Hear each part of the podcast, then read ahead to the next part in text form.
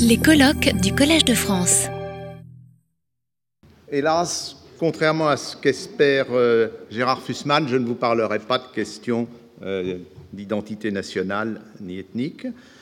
Contrairement aussi, ou plutôt à la manière dont les archéologues qui m'ont précédé n'ont pas euh, projeté d'image, je ne vous projetterai pas en tant que démographe des tableaux de chiffres. Alors, le sujet qui m'était proposé, c'était controverse, euh, nouvelle controverse, nouveaux outils. Les controverses, particulièrement en démographie, sont en fait de deux types. Euh, un certain nombre de controverses sont des controverses qui sont assez largement des controverses idéologiques. Euh, la question justement de l'identité, mais la question de l'immigration, la question de l'intégration, la question des statistiques ethniques peuvent avoir des éléments, bien entendu, objectifs dans leur discussion, mais restent assez largement euh, dans un champ idéologique.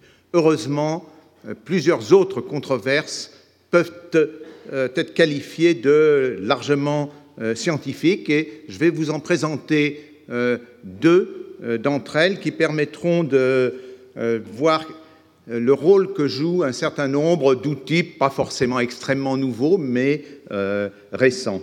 La première euh, controverse concerne euh, l'évolution de la fécondité en France. C'est un sujet euh, sur lequel les, Français sont très chatouilleux et s'expriment facilement. Donc je vais essayer de vous montrer ce qu'on peut en dire au cours des, des 50 dernières années. Et puis le second sujet porte aussi sur une question importante, qui est le vieillissement de la population, et notamment son rapport au coût et à la politique de santé. Alors, par nouvelles méthodes euh, ou nouveaux outils. Vous verrez que dans un cas, euh, il sera question, il y en était largement question ce matin, euh, il sera question de l'usage de la simulation, et dans l'autre cas, il sera question de la possibilité d'utiliser des données de plus en plus diverses et en provenance de nombreux pays du monde. Fécondité.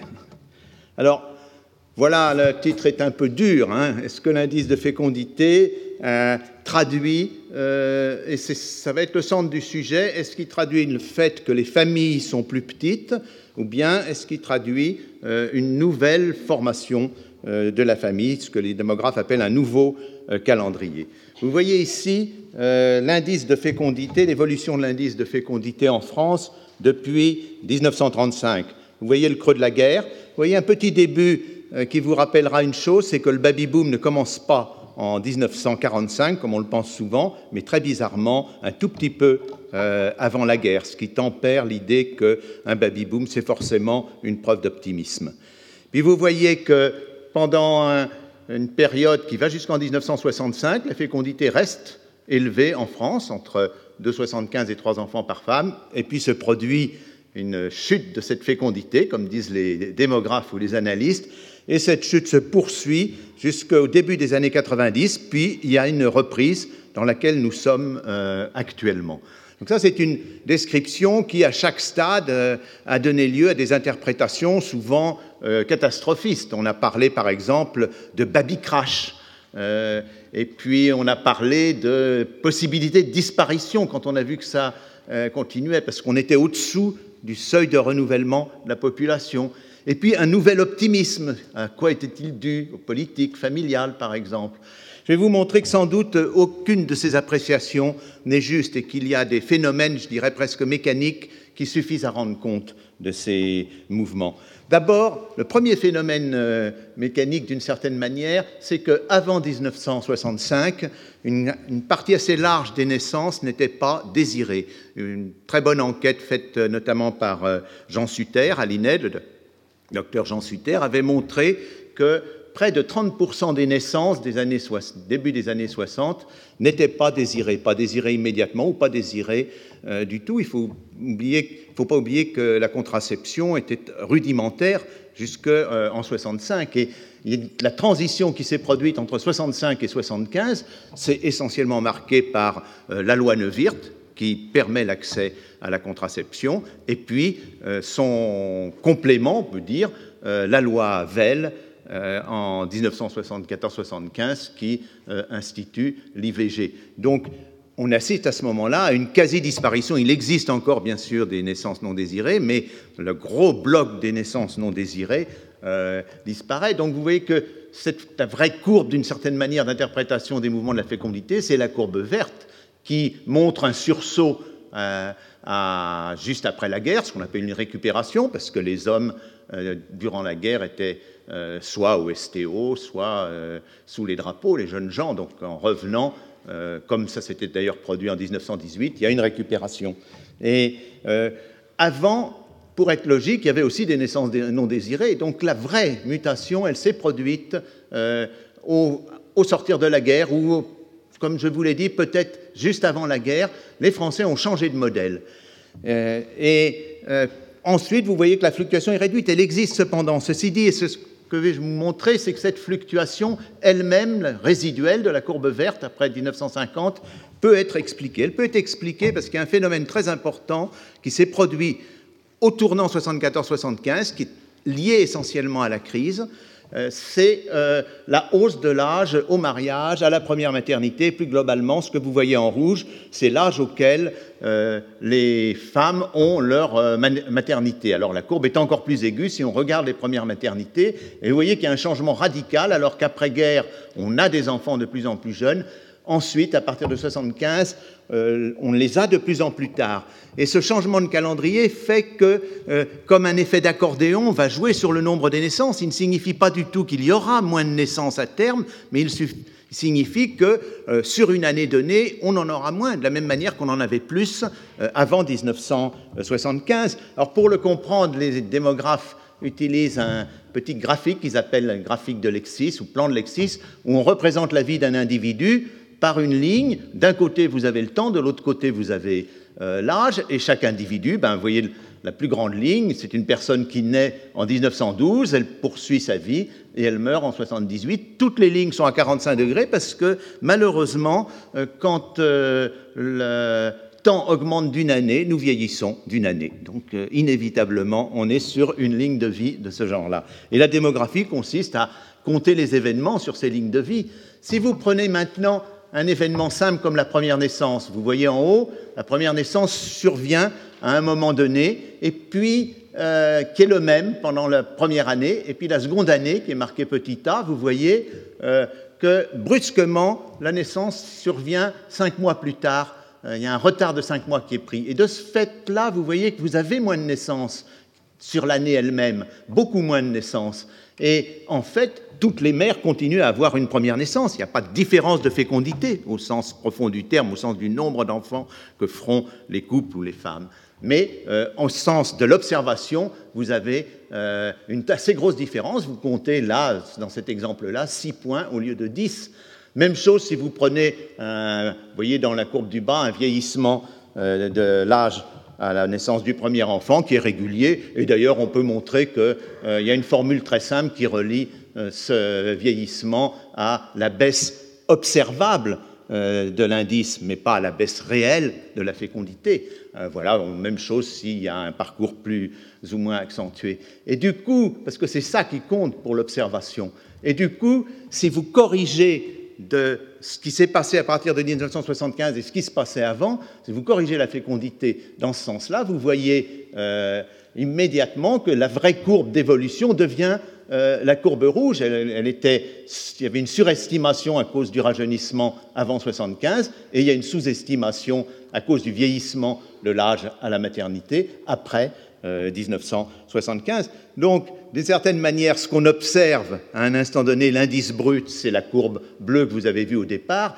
et après tout ce raisonnement, c'est la courbe rouge. Et la chose que vous pouvez dire à ce moment-là en termes de fécondité, c'est que une fois extrait ces deux effets, cet effet de euh, évitement des naissances désirées, cet effet de vieillissement de l'âge à la maternité, eh bien, il n'y a rien à dire, il ne s'est rien passé. Les Français sont restés accrochés à un modèle de famille de deux enfants. Vous voyez que la courbe rouge flirte avec la ligne euh, deux enfants. Est-ce que ça continuera? Je me méfie, les provisions démographiques sont un cimetière, donc euh, je ne me risquerai pas. Mais on est en face d'un phénomène de grande ampleur et très souvent les phénomènes démographiques sont plus intéressants par leur retournement fort que par les évolutions au jour le jour.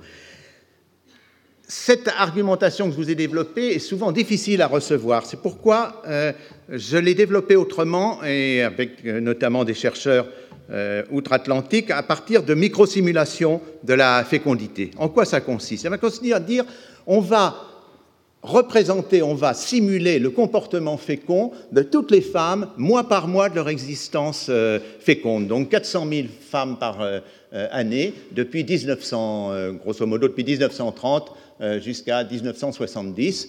Et on va le simuler de la façon suivante en disant, voilà, euh, construire la famille, ça passe par un certain nombre d'événements. Le mariage, oui, non. T égale T plus 1, c'est le nombre de mois. Euh, une fois qu'il y a mariage, est-ce qu'il y a conception? Oui, non. S'il n'y a pas conception, on passe au mois suivant. Euh, une fois qu'il y a conception, est-ce qu'il y a avortement spontané ou non? Et à ce moment-là, s'il n'y a pas avortement spontané, il y a naissance, il y a un délai, vous voyez, qui s'appelle V, et on repart. Alors, bien entendu, ça, c'est ce que certains démographes ont appelé, un mot un peu impropre, la fécondité naturelle, mais en fait, se branche sur cette fécondité tout un ensemble de contrôles, le contrôle de l'âge au mariage, classiquement appelé le contrôle malthusien, le contrôle de la contraception, euh, c'est quel, choix va-t-on faire? Par exemple, après le deuxième enfant, peu de femmes vont décider d'avoir un troisième ou un quatrième. Donc, on a des probabilités pour l'ensemble de ces phénomènes et des probabilités par âge. Euh, est-ce qu'il y aura euh, un contrôle par l'avortement? Là aussi, on connaît les données. Et surtout, ce qui était très important pour l'étude de la fécondité dans les pays en développement, comment euh, est réglée la durée de l'allaitement qui influe sur le temps mort entre les naissances successives. Quand on fait tourner ce genre de modèle de microsimulation, on obtient des sortes d'existences féminines fictives comme celle-là, où mois par mois, on a les suites des événements. Et en prenant les paramètres tels qu'on les a observés, eh bien, on peut à ce moment-là avoir euh, l'équivalent d'une, on en parlait ce matin, je crois que c'était euh, notamment Gérard Berry, d'expérience fictive. Eh bien, on construit euh, là une expérience qui est fictive. On n'a pas besoin de connaître la population. On ne pourrait pas, sauf certaines données historiques, reconstituer tout cela. Pour vous montrer la qualité de la reconstitution, voilà deux, distributions des taux de fécondité par âge à, à, deux moments différents avec un tel modèle de microsimulation. Vous voyez qu'on distingue à peine euh, la réalité de sa reconstitution. Même chose si on compare des données très fines qui sont les intervalles entre naissances successives selon la dimension de la famille. Vous avez euh, à droite la réalité observée, euh, à gauche la reconstitution. On capte bien le phénomène. Et du coup, on peut tester les hypothèses. Que serait-il passé s'il n'y avait eu que la baisse de fécondité, la euh, disparition euh, des naissances euh, non désirées. Eh bien, vous avez en bleu ce qui s'est produit dans la réalité. D'un côté, l'indice de fécondité habituel. Vous avez en haut, sur la droite, l'âge moyen à la naissance des enfants, à la maternité, et en bas, ce qu'on appelle la descendance finale, combien d'enfants par génération. Vous voyez que, bien sûr, on aurait le même nombre d'enfants par génération dans la simulation et dans la réalité, mais qu'en revanche, pour la pour la fécondité, euh, on sous-estimerait son mouvement, euh, du moins la fécondité observée, et pour les âges, on n'est pas du tout euh, dans le, cadre de ce qu'on a observé. La courbe rouge ne représente absolument pas l'évolution en bleu. Alors on peut dire, ben, c'est le second facteur, c'est le changement d'âge à la maternité qui a joué, on peut le simuler, et même chose, vous voyez que à ce moment-là, vous reconstituez assez mal l'évolution de l'indice de fécondité, vous reconstituez un peu mieux, mais quand même mal, euh, l'évolution des âges à la maternité, puisque c'est ça qui a été entré dans le modèle, et puis pour la descendance finale, combien en bout de parcours d'enfants feront les femmes, vous le reconstituez très mal. Donc il faut combiner les deux phénomènes, comme je l'ai fait dans ma première explication, et à ce moment-là, euh, vous tombez presque exactement sur ce qui s'est produit. Donc vous avez deux éléments assez simples, je dis ici la même chose mais avec une autre arme, parce que c'est un des problèmes, au fond, en démographie, je dirais, est d'arriver à expliquer ce qui se produit, d'arriver à se faire comprendre euh, d'un auditoire nettement plus large que celui euh, des spécialistes, à éviter qu'on ressasse l'éternel baby crash, l'éternel l'indice baisse, etc. Et donc c'est pour ça, d'une certaine manière, presque plus que pour la preuve, c'est pour, euh, au fond, arriver à obtenir l'adhésion de l'opinion sur ce type de phénomène, parce que là, une simulation on peut l'effectuer relativement euh, facilement. Elle est beaucoup plus parlante et on peut aussi la modifier. Alors, on pourrait même, je ne vais pas m'attarder là-dessus, mais il y a même moyen d'aller un tout petit peu euh, plus loin. Donc vous voyez euh, à la fin de cette première expérience que euh, une première conclusion est l'usage de la microsimulation, mais une seconde, c'est que l'ennemi, au fond, du démographe dans ses interprétations, paradoxalement, c'est lui-même, c'est parce qu'il a forgé cet indice de fécondité et qu'il ne considère pas que la fécondité est un phénomène multidimensionnel qui se reflète par, euh, euh, aussi bien, vous l'avez vu, par euh, l'âge auquel on va faire son premier enfant, ses enfants successifs, les intervalles entre naissances, qui se reflète au fond dans le modèle de microsimulation qui, lui, est la réalité de la fécondité et non pas cet indice qui finit par être un piège terrible. Bon, voilà la première constatation. La seconde, qui va être un peu plus euh, rapide porte sur cette question du vieillissement et je pense qu'elle sera prolongée par euh, ma discutante sans vouloir trahir euh, son intervention. Alors, c'est un, phénomène, après tout, fécondité. Maintenant, le démographe s'occupe de mortalité. Voilà une des courbes que vous connaissez bien, c'est l'augmentation de l'espérance de vie. Mais là, j'ai mis depuis 1806, première date auquel on a des chiffres à peu près corrects, jusqu'à 2000, j'aurais pu continuer, mais jusqu'à 2000, l'évolution de l'espérance de, de vie à partir de 65 ans. Et je l'ai mis cette courbe parce qu'elle montre un phénomène formidable et, remarquable pour les hommes qui sont en traite noire, c'est qu'entre 1806 et 1945, il n'y a pas eu de changement dans la durée de vie d'un homme de 65 ans.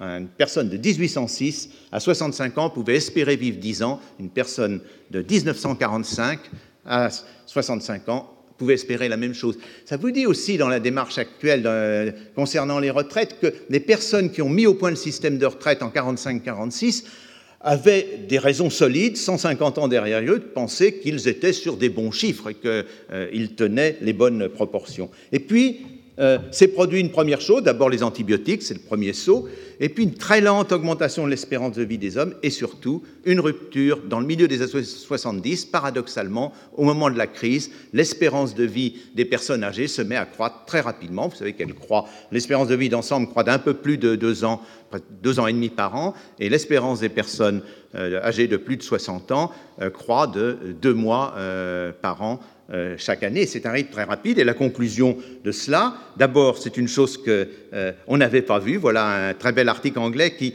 compare la réalité, c'est les courbes en couleur, avec les projections de l'espérance de, vie successives faites par l'Institut de statistique euh, anglais. Vous voyez qu'il y a une sous-estimation systématique et au fond l'expérience ne sert à rien. On est persuadé que non, la mortalité des personnes âgées, ça va toujours euh, être euh, une mortalité assez forte, il y aura des petits progrès, vous voyez, à chaque courbe. Et en fait, dans la réalité, les progrès ont toujours dépassé ce qu'on avait, euh, les prévisions qu'on en avait faites. Du coup, les personnes âgées de plus de 60 ans, euh, leur nombre augmente très fortement avec cette baisse de mortalité. C'est ce que vous voyez ici sur le graphique. Au début, leur nombre a augmenté parce que la population croissait moins vite, et puis maintenant, elle augmente parce que les, nombres, les personnes âgées sont beaucoup plus nombreuses. Donc on dit, ah, c'est la catastrophe du vieillissement, d'autant que les plus de 65 ans et les plus de 75 ans augmentent eux aussi en proportion encore plus rapidement. Plus on prend une classe d'âge âgée, plus la croissance euh, est forte.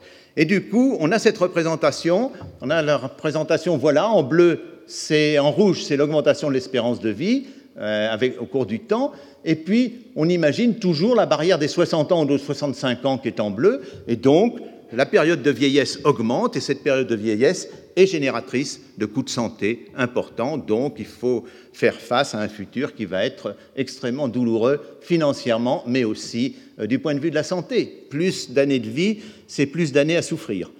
Et heureusement, heureusement, c'est qu'on s'est mis, et voilà des nouveaux outils intéressants, à mesurer l'espérance de vie en bonne santé ou sans incapacité. Il y a une littérature, justement, c'est difficile à mesurer, il y a une littérature très importante, les études sont de plus en plus nombreuses et de mieux en mieux faites et de plus en plus comparatives.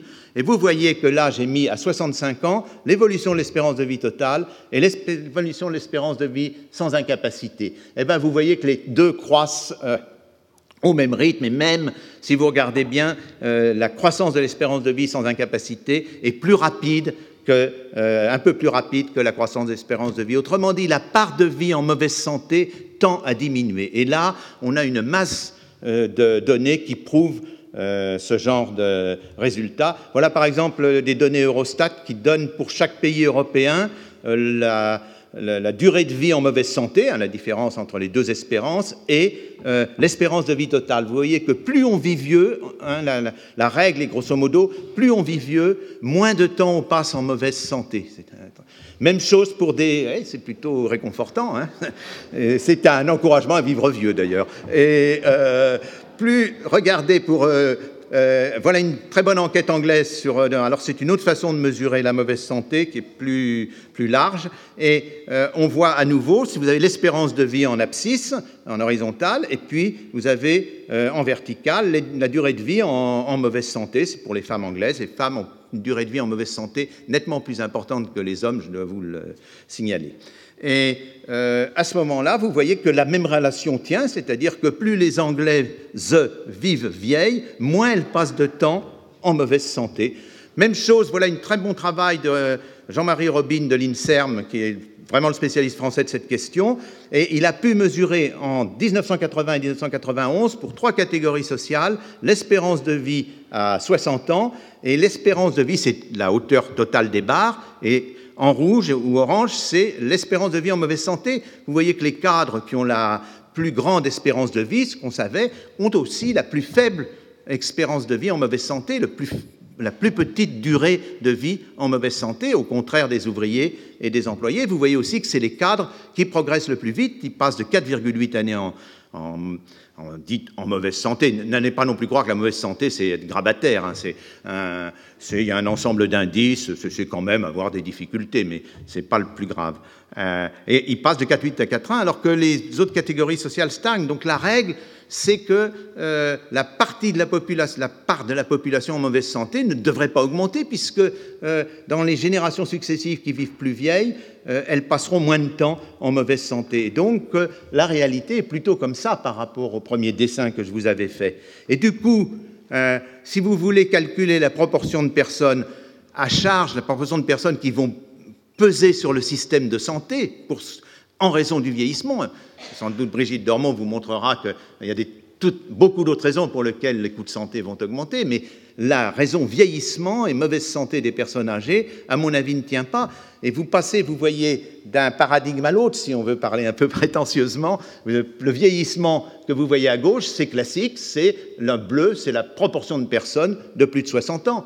Et ce que je vous propose, c'est de dire, mais non, il faut compter non pas les personnes de plus de 60 ans, mais celles qui ont un certain nombre d'années, ici j'ai pris, qui ont seulement cinq années à vivre, puisque c'est celles qui se trouvent dans la période que vous avez vue être celle de la période en mauvaise santé. Et à ce moment-là, vous voyez que c'est le filet bleu que vous avez autour de la pyramide euh, qui est euh, sur la droite. Alors ce filet, bien sûr, est de plus en plus grand, parce que plus on vieillit, plus le risque de décès euh, est important. Vous me direz, mais comment sait-on qu'on va mourir dans cinq ans? C'est un peu grave cette histoire.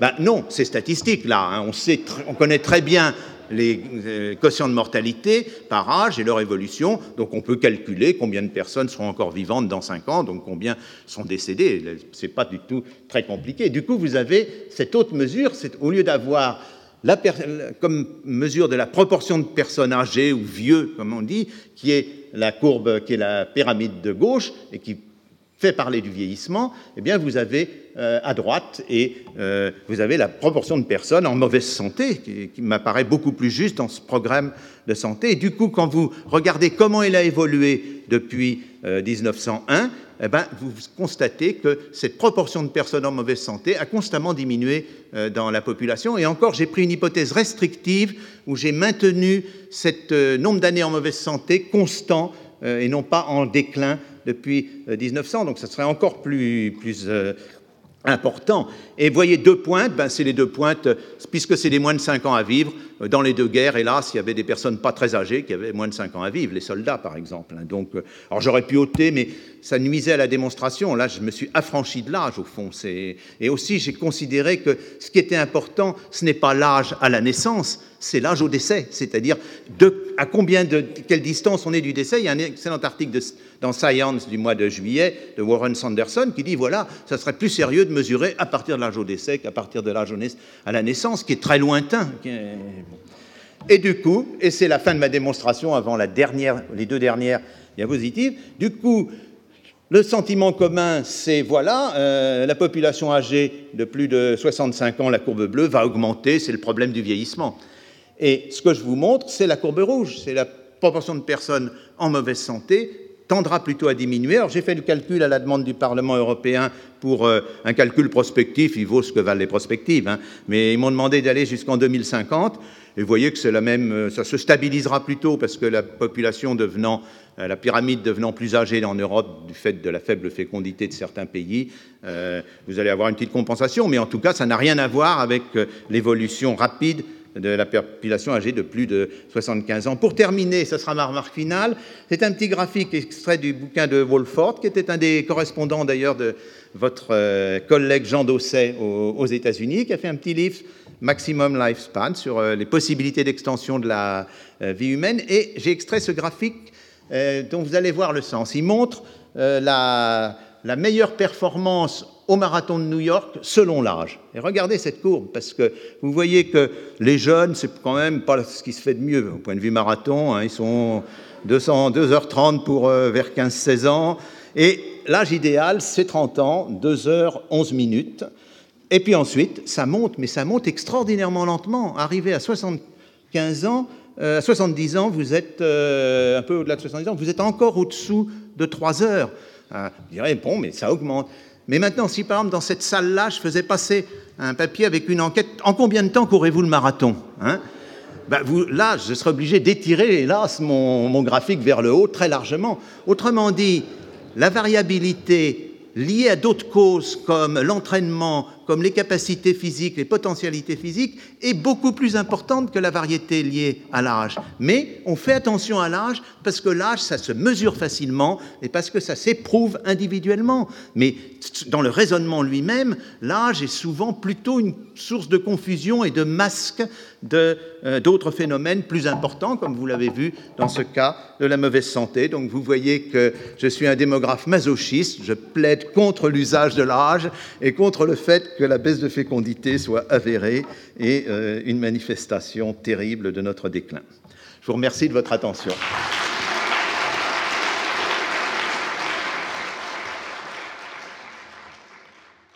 Retrouvez tous les contenus du Collège de France sur www.colège-2-france.fr.